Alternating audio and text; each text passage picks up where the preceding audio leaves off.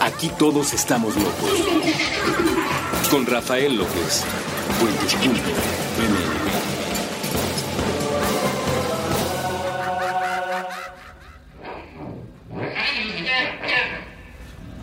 Bienvenidos a Supracortical, yo soy el doctor Rafa López, soy médico cirujano por la Universidad La Salle, soy psiquiatra por la UNAM y soy consultor y comunicador en semiología de la vida cotidiana. El día de hoy estamos platicando de otro tema que ustedes propusieron en redes sociales.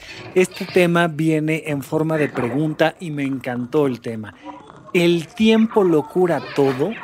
Es una pregunta interesantísima porque de alguna manera eh, tenemos dos perspectivas. Una donde las personas dicen, ay, bueno, qué bueno, me da gusto saber que el tiempo lo cura todo porque entonces significa que este dolor, este sufrimiento, esta tristeza que traigo se me va a quitar. En algún momento se me va a quitar, ¿no?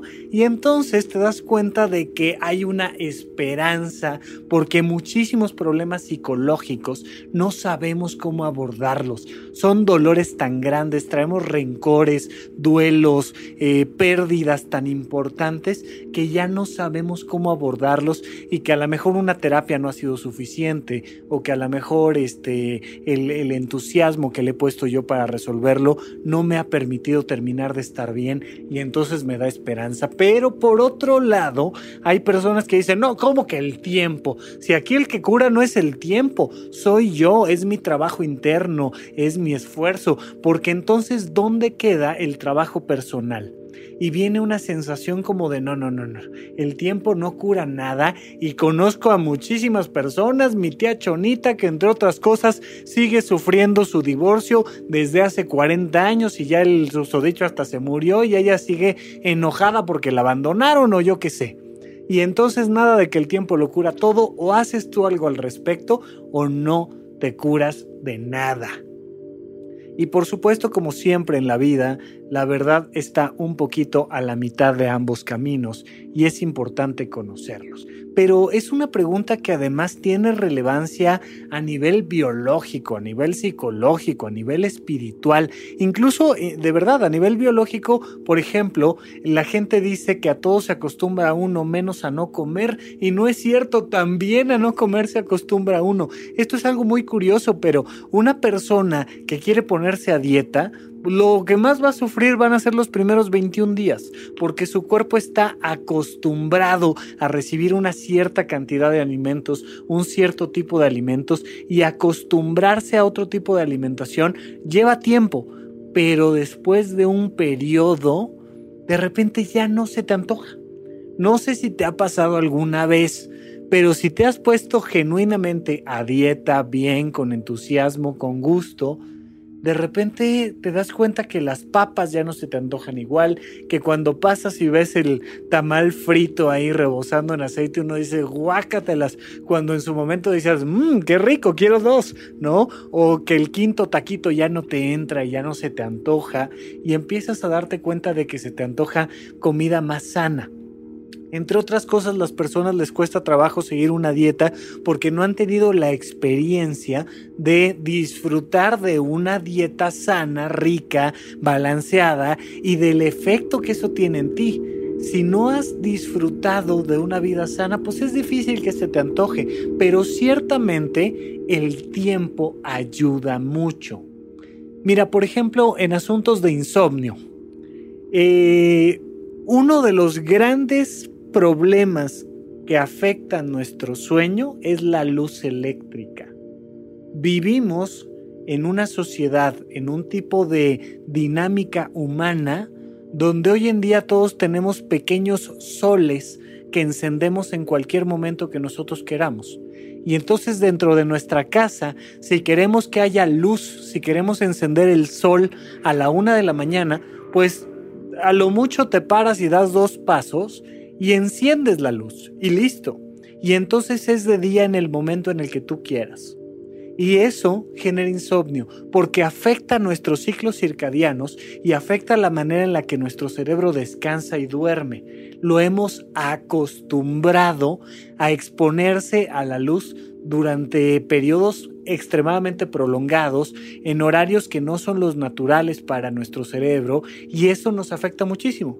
Si una persona con un insomnio terrible la agarramos y la llevamos a la montaña y la dejamos en la montaña dos meses, se le quitan en el 70% de los casos los problemas de insomnio. ¿Por qué? Pues por tiempo. o sea, de alguna manera, porque durante dos meses lo expusimos solo al sol y a la noche. Y eso ajustó sus horarios, eso ajustó su estructura bioquímica, electromagnética en su cerebro y listo. El tiempo lo curó. Sí, el tiempo y la falta de luz eléctrica. Si quitamos ese estímulo nocivo que era el estar viendo el Facebook a las 2 de la mañana y el estar mandando mensajes de Twitter a las 3 de la mañana, pues por supuesto que el tiempo nos ayuda a curar. Y el tiempo, por supuesto, en este ejemplo es un factor determinante.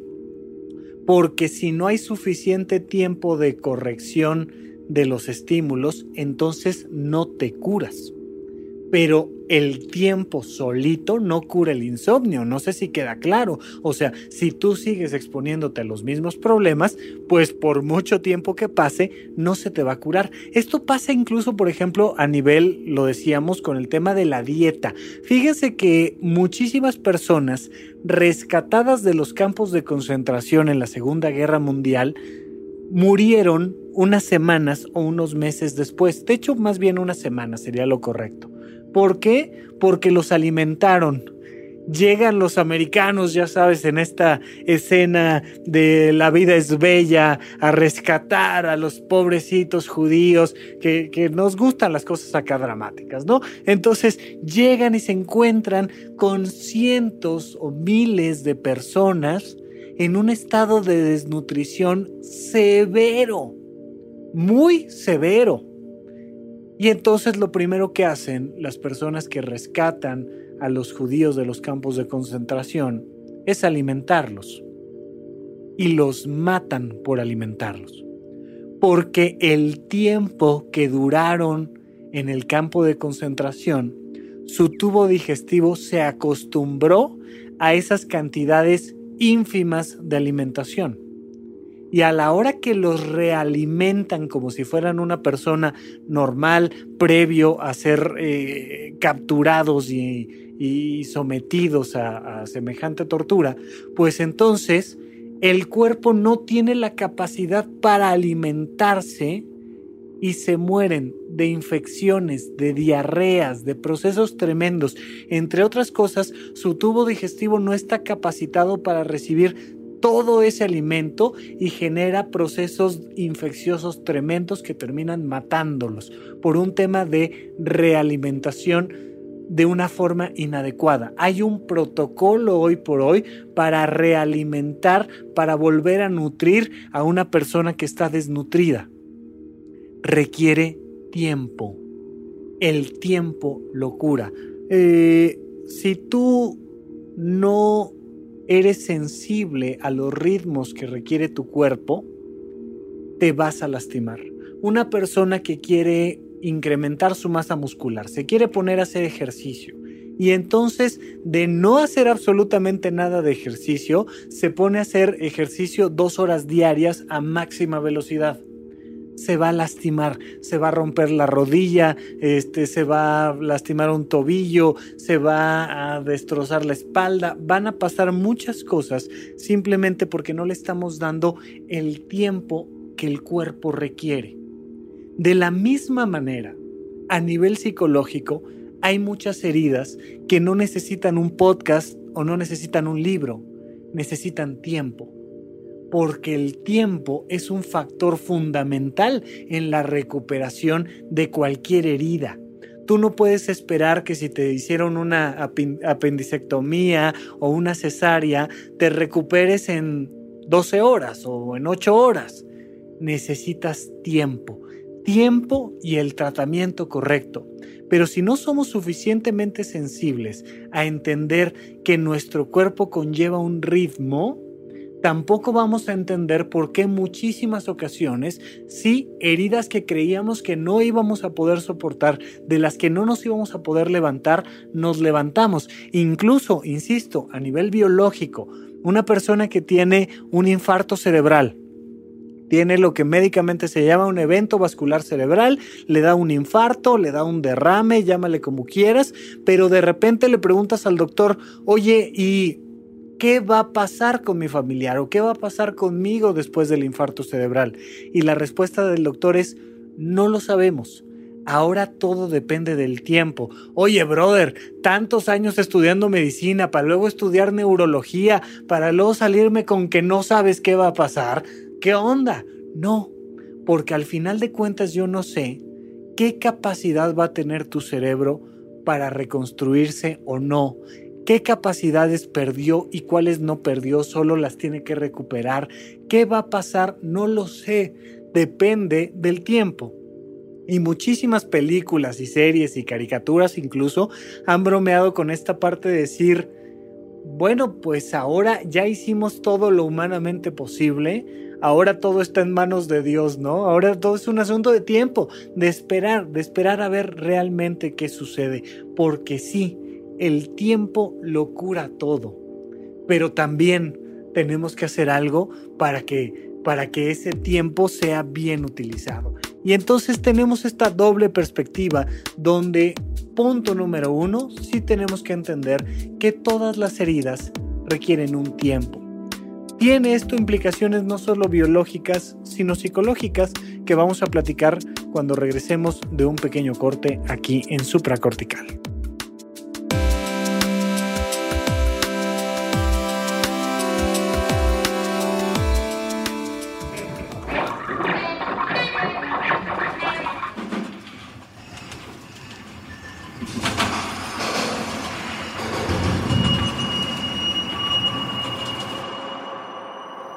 ¿Qué vamos a hacer el 19 de septiembre? Un simulacro. Pero uno bueno. Hay malos.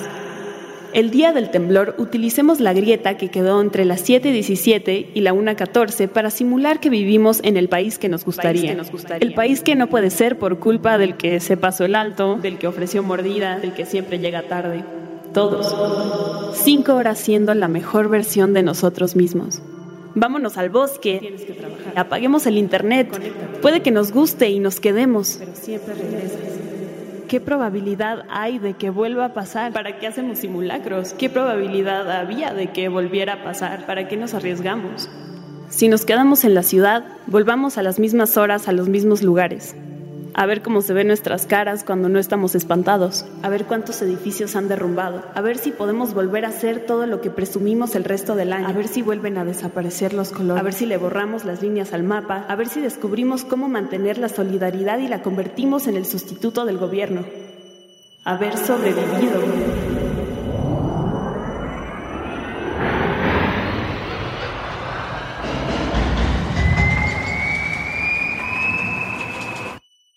Lo que pase, ahí estamos. Las mismas del año pasado. Listas para no estar solos. Puentes. Un simulacro de amor. Estamos de regreso con ustedes aquí en Cortical. Yo sigo siendo Rafa López. No olviden que pueden visitar mi página web, rafalopez.net, que pueden también mandarme un mensaje en redes sociales, en Twitter, en arroba que estamos lanzando el canal de YouTube, que vamos a seguir haciéndolo eh, constantemente, pero ya no semanalmente, porque vamos a empezar con otro proyecto que también tiene que ver con contenido audiovisual completamente libre y disponible en YouTube, que ya que esté en el aire se los presentaré, pero por lo pronto cada 15 días nos vamos a estar viendo en la unidad de psicoterapia intensiva con una sesión en vivo donde ustedes pueden chatear conmigo, platicar ahí un poquito, les contesto las preguntas generales que tengan respecto a varios temas.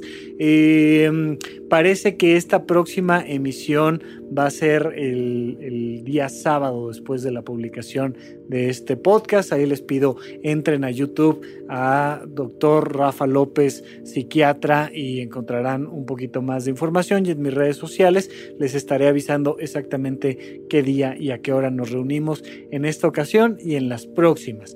Por lo pronto, eh, solo recordarles que empezamos el curso de vocaciones de vida, soltería, pareja o familia el martes 18 de septiembre del 2018. Es un curso que se puede tomar presencial aquí en la Ciudad de México, en el sur, muy cerca de Perú Sur, o que se puede tomar también de manera virtual, en vivo, te conectas desde tu computadora y toda la información está en rafalopez.net. Muy bien, no les quito más tiempo de comerciales, simplemente quería platicar esto con ustedes y estamos platicando del asunto de si el tiempo lo cura todo.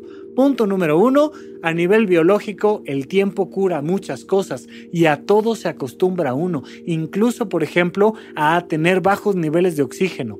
Los médicos sabemos que bajando de 80% de oxígeno en sangre hay un riesgo altísimo para la salud. De hecho, desde cuando pasas la barrera de los 90% de oxígeno en sangre, los médicos ya como que nos empezamos a preocupar bastante. Pero resulta que una persona que tiene una enfermedad pulmonar crónica, por ejemplo, empieza poco a poco a tener menos oxígeno en su sangre y su cuerpo se acostumbra.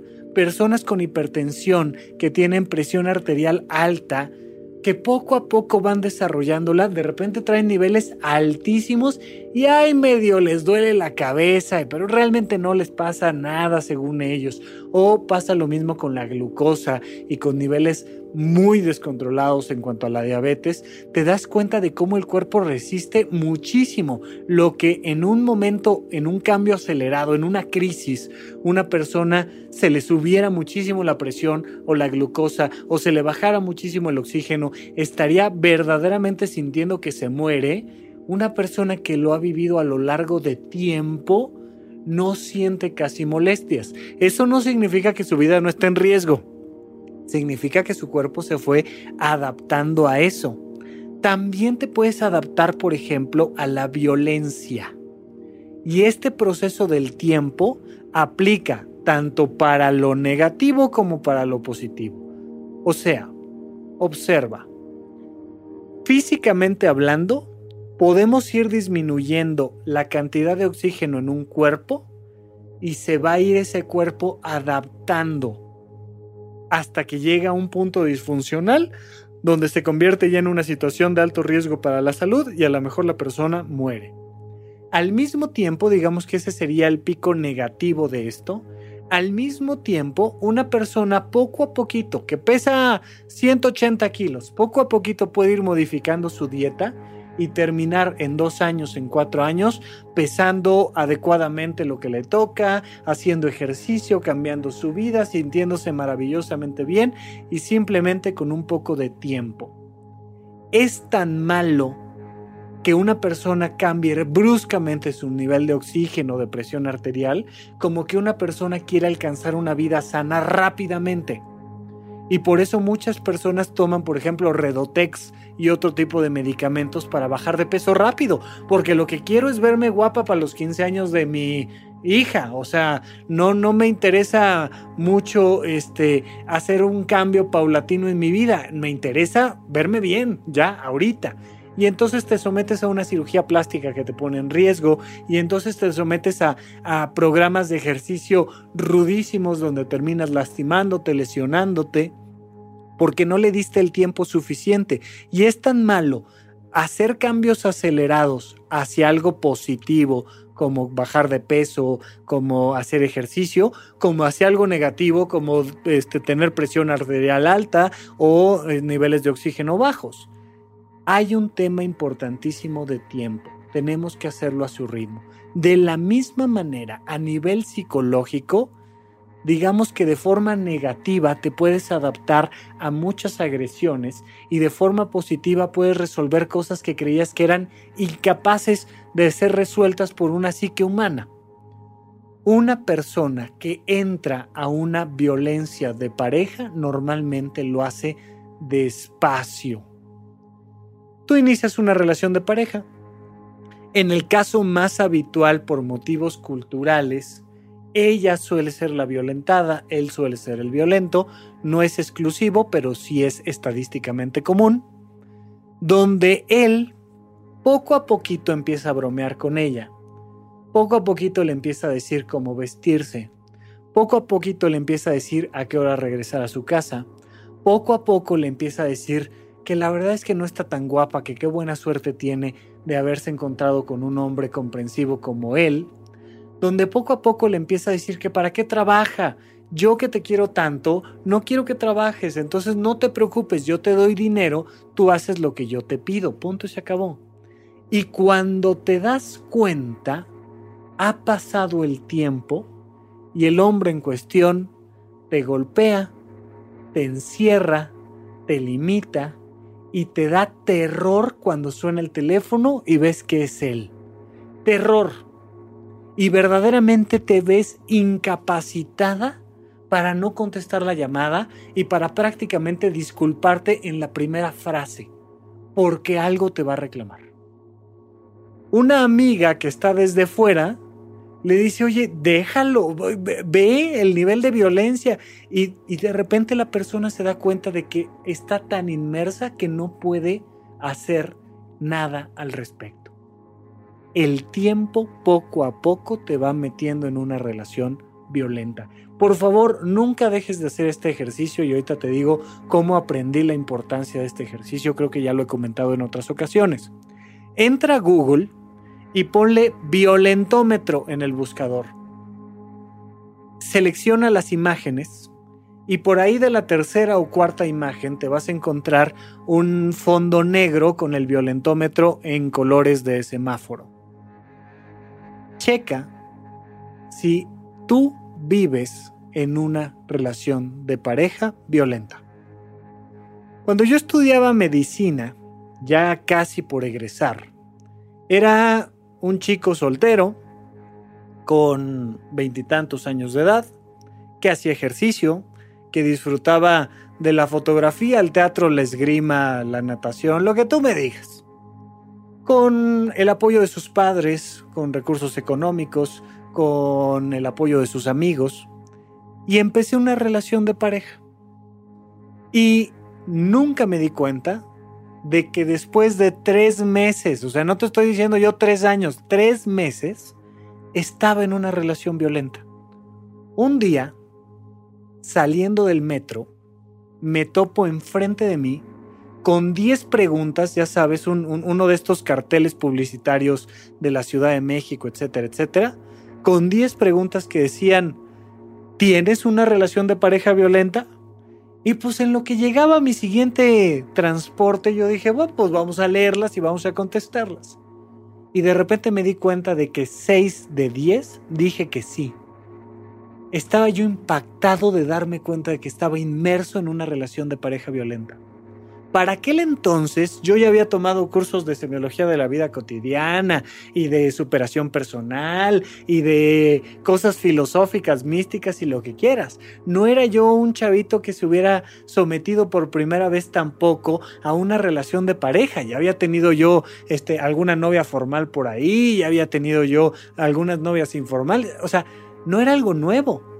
Tampoco era de este grupo más vulnerable eh, que son las mujeres, por ejemplo, o otros grupos poblacionales por motivos económicos o culturales que están en un riesgo mayor de vivir eh, la violencia cotidiana. No, era yo un hombre joven, sano, estudiante de licenciatura de una universidad privada.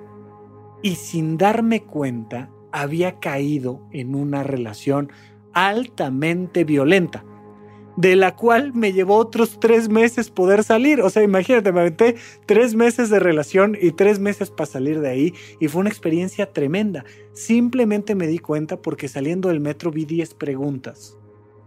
Te voy a poner por ahí el violentómetro, por favor. Pero búscalo tú. Entra a Google, ponle violentómetro y pregúntate si tu relación de pareja o tus relaciones laborales o familiares son violentas.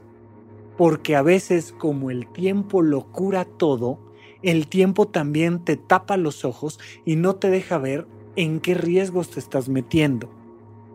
Por otro lado, me he topado con muchísimas personas que se han enfrentado a situaciones terribles. Por ejemplo, me tocó atender a una de las mamás que perdió a su hijo en el incendio de la guardería ABC. Si por algún motivo no conoces, simplemente métete igual a Google, busca la noticia, incendio guardería ABC y te vas a encontrar con la historia de una guardería que evidentemente se incendió, tuvo un accidente y muchos niños murieron.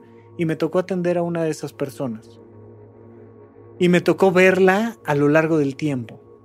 Y verla en terapia y tomar medicamentos y esta persona durante mucho tiempo dijo, es que nunca lo voy a poder superar. O sea, imagínate la pérdida de mi hijo en un accidente, la culpa, el rencor, las emociones tremendas, el estrés postraumático, muchísimas cosas.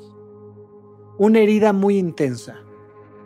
Pero al mismo tiempo, el ser humano ha demostrado a lo largo de la humanidad a lo largo de la historia de la humanidad la gran capacidad que tiene para liberarse emocionalmente de las heridas.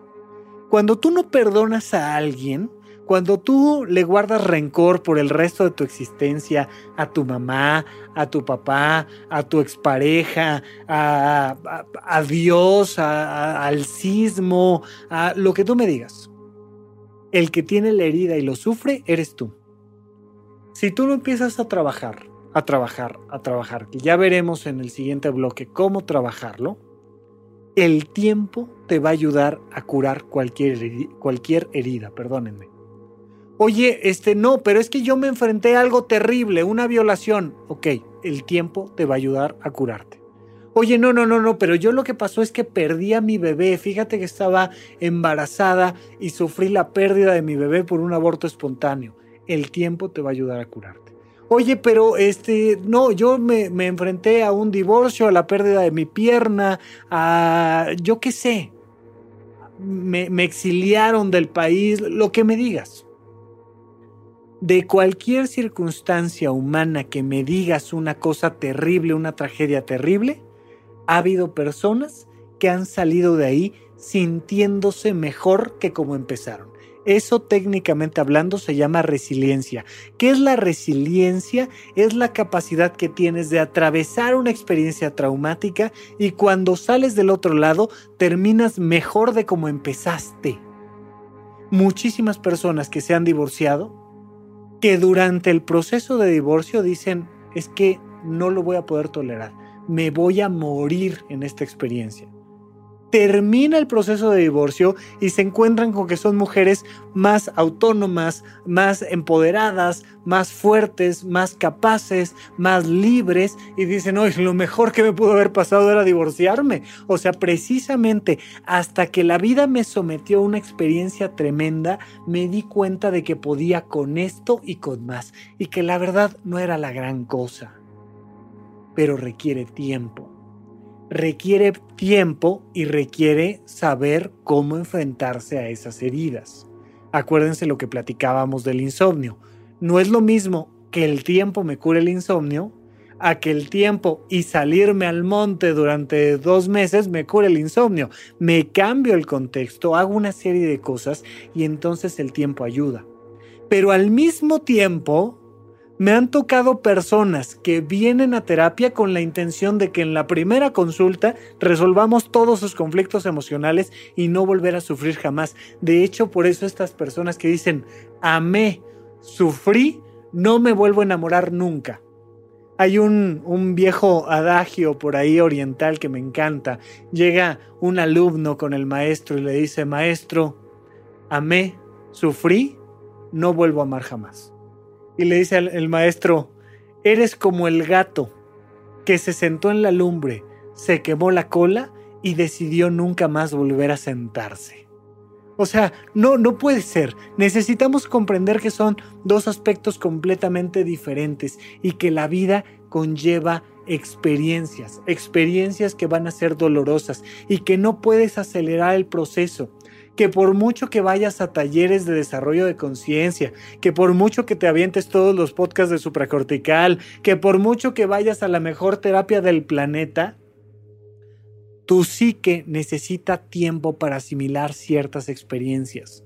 Y mientras más fuerte el duelo que el duelo puede ser tan intenso, el de la pérdida de una mascota, como el de que te amputen un brazo. O sea, no es que haya experiencias más graves que otras, simplemente es un proceso del vínculo que tú tenías con eso. Y entonces, mientras más intenso el duelo, más tiempo necesitas para procesarlo.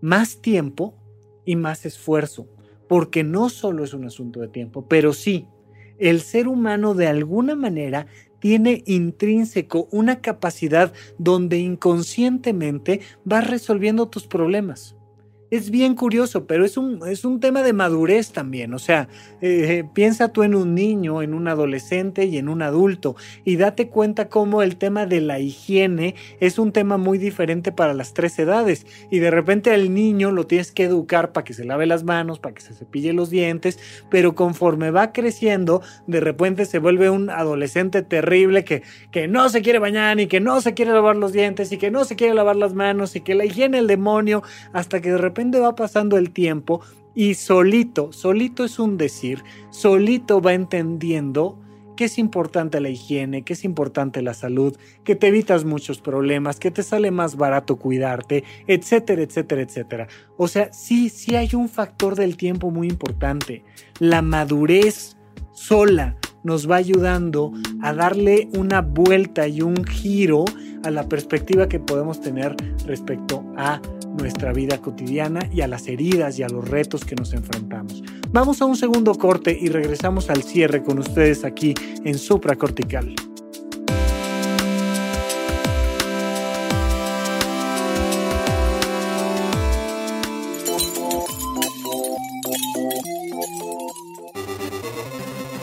Abuget. No se vale trabar. Con Andrés Boludo Durán y Gabriel Alcántar Gabo Shock todos los martes a la una de la tarde. A través de Puentes.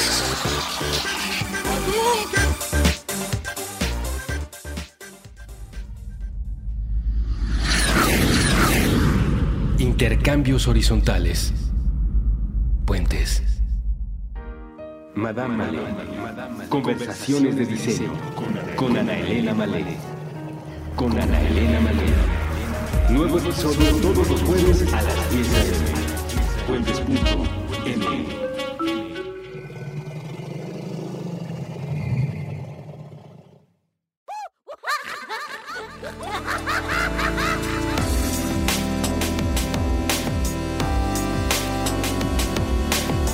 De regreso con ustedes y entonces estábamos platicando sobre si el tiempo lo cura todo. Sí, el tiempo lo cura todo siempre y cuando hagas lo necesario para curarte. Vuelvo a mi ejemplo del insomnio. Si no apagas la luz y le das tiempo, no se te va a quitar el insomnio. No porque el primer día apagues la luz, vas a dormir bien. Necesita tiempo.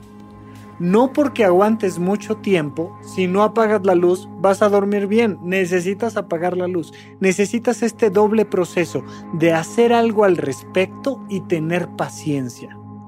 Te puedes enfrentar psicológicamente a cualquier reto.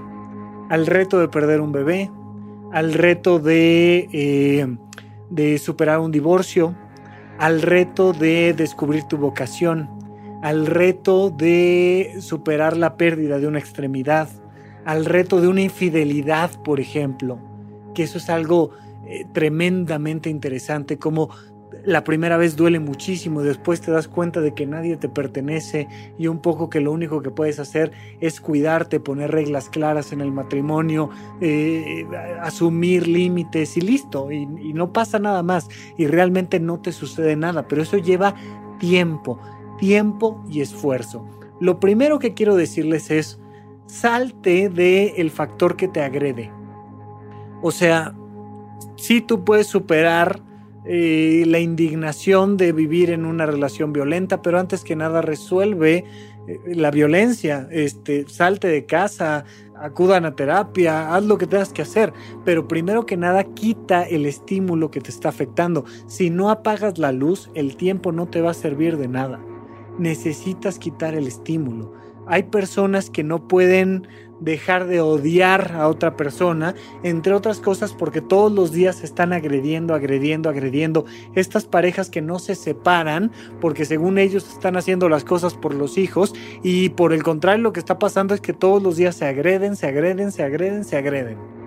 Si tú no limitas esa agresión, si no quitas esa toxicidad, pues no vas a poder perdonar.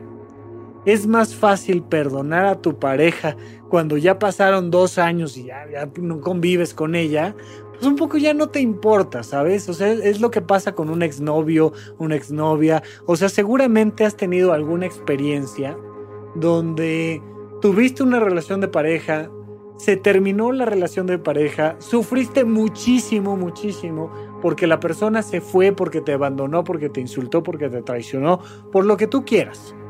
Y dos años después, cuatro años después, diez años después, te dicen, oye, y, me encontré a Pedro, hombre, tu exnovio, no me digas, oye, ¿cómo está? No, bien, fíjate que me contó que anda trabajando, no sé qué. Ay, hombre, Pedro, también que me caía. Este, sí, sí, nos, nos, nos madreamos al final un poquito y sí, nos, nos fue un poco mal en no sé qué, pero, pero la verdad es que ya recordando, fue una excelente relación, era súper lindo, este, pues éramos unos chavos, cometimos unos errores y bueno, cosas que pasan. Y te das cuenta hasta entonces que lejos de agredirte, de molestarte, de enojarte, ya saber de Pedro es algo que, que más bien te ilusiona, te hace recordar algo lindo, aunque ni siquiera le vuelvas a hablar nunca más en la vida, o sí, tal vez te lo encontraste, te pudiste ir a tomar un café con él y... ¿Y qué pasó? Pues el tiempo, el tiempo y la distancia. ¿Sí? Esto es muy importante comprender. O sea, la distancia me permite que un poco el vínculo se haga más delgado, se, se, limite, se desaparezca, por ejemplo, el vínculo, y eso facilita resolver un proceso significativo. Mientras menos vínculo tengo con algo, más fácil es perdonarlo, aceptarlo, soltarlo, liberarlo. Eso es claramente, claramente el factor número uno. Por supuesto que podrías perdonar en medio del vínculo, o sea, por supuesto que podrías estar casado en una relación violenta y de manera budista, iluminada, perfecta, amar incondicionalmente y no pasaría nada así, pero honestamente no es lo más común.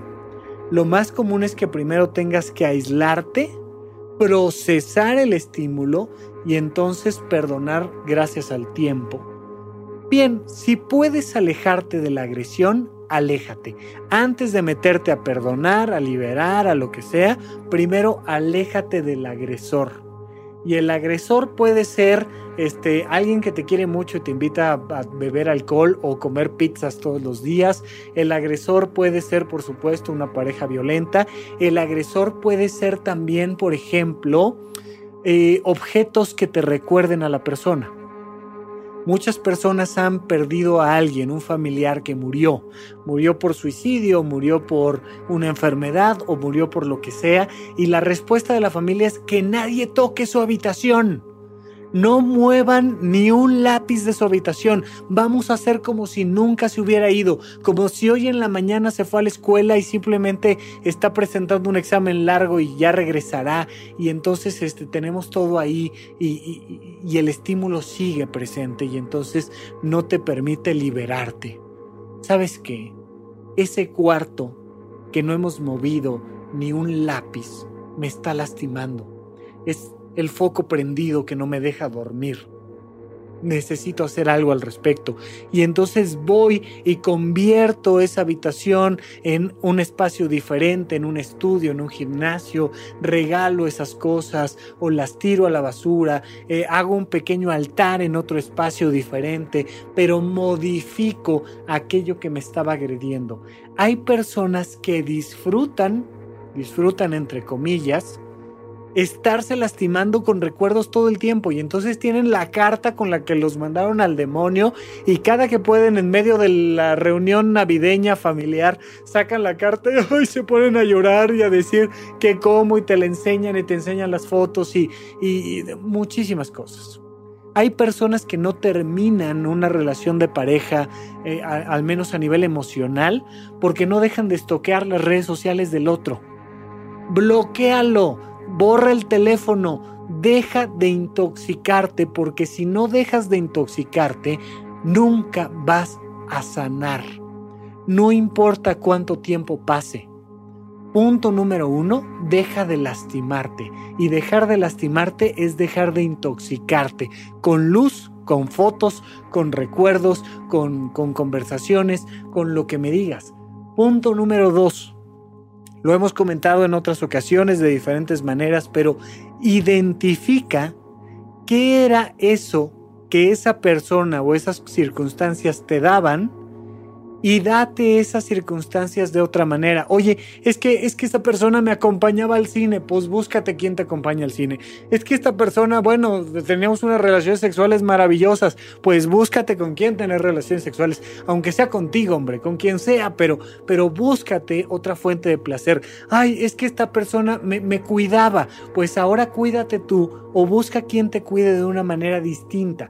Pero si tú no haces esta sustitución, no te vas a dar cuenta de algo fundamental. El amor lo pusiste tú, el cuidado lo pusiste tú, el vínculo lo pusiste tú. Búscalo en, otras, en otro sentido, en otra perspectiva. Sí, un día estuve enamoradísima de Pedro, pero ahora ya no es de Pedro, o después fue de José, y luego fue de Ricardo, y luego al final fue de María, y bueno, ni hablar, este, pero me vinculé con alguien más y me di cuenta de que no era Pedro el que hacía sentirme mi vida llena de amor. Era yo la que ponía el vínculo. Y cuando yo me vinculo de manera amorosa con María, con Pedro, con José o con Juan o con quien sea, me siento pleno.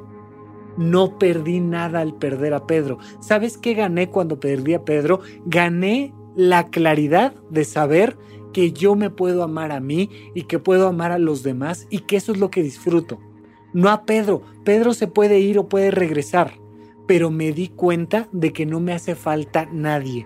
Cuando una persona se da cuenta de que no le falta nada, entonces perdona, entonces libera, porque ya no me quitaste, ya soy yo el que aporta en mi vida. Si te hace falta amor en tu vida, es porque tú no lo estás poniendo.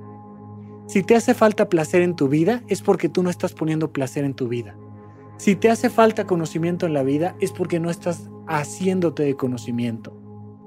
Necesitas identificar qué te falta. Porque lo que sea que te duela a nivel emocional es porque algo te falta. Lo que sea que te angustie a nivel emocional, lo que sea que te dé miedo a nivel emocional, es porque algo te falta. Búscalo, incorpóralo, ponlo en tu vida y entonces vas a perdonar a aquella persona que te hirió. Entonces vas a dejar de sufrir por aquel que se fue. Entonces vas a lograr darle la vuelta y te vas a dar cuenta después de cierto tiempo que en realidad no perdiste nada, que en realidad no te faltaba nada. Y sí, el tiempo te ayudó a curarte, porque sabes qué, necesitas tiempo para vivir experiencias. Necesitas pasar por Pedro, por José, por Juan y por María para comprender que la capacidad de amar está dentro de ti. Pero necesitaste tiempo. Cuando apenas terminaste con Pedro, pues por supuesto que lo extrañabas, por supuesto que te dolía y por supuesto que hacía falta tiempo, te hacía falta ir a conciertos, te hacía falta entrar a la universidad, te hacía falta conocer amigos, te hacía falta tener experiencias distintas, sexuales, amistosas, académicas, y entonces llenaste el tiempo con actividades que te nutrieron. Cuando tú llenas el tiempo con cosas que te nutren, entonces el tiempo lo cura todo. Pero cuando tú llenas el tiempo con actividades que te intoxican, entonces nunca, jamás vas a salir adelante, aunque pase todo el tiempo del mundo. No sé si queda clara la diferencia, pero sí, por otro lado, entender que necesitas tiempo, que hay experiencias muy duras, muy rudas, que requieren tiempo. Eh, personas a las que les gusta mucho temas filosóficos, religiosos, el desarrollo de la conciencia, el amor incondicional, de repente se quieren apresurar en perdonar. Antes de perdonar hay que enojarse, antes de, que, de, perdonar hay que llorar, antes de perdonar hay que vivir muchas emociones negativas con el tiempo adecuado, pero con la ruta adecuada, con el procedimiento adecuado. No te aceleres ni a bajar de peso, ni a curar tu insomnio, ni a perdonar una relación de pareja violenta o la pérdida de un ser querido.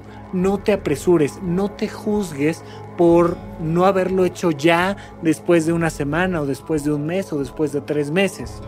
Si la herida es muy grande, a lo mejor lleva años. Pero si tú llenas esos años con actividades placenteras, con actividades de desarrollo personal, te vas a dar cuenta que al final el tiempo lo cura todo. Muy bien, hasta aquí nuestro programa de esta semana. Muchísimas gracias a todos por escucharme y hasta la próxima.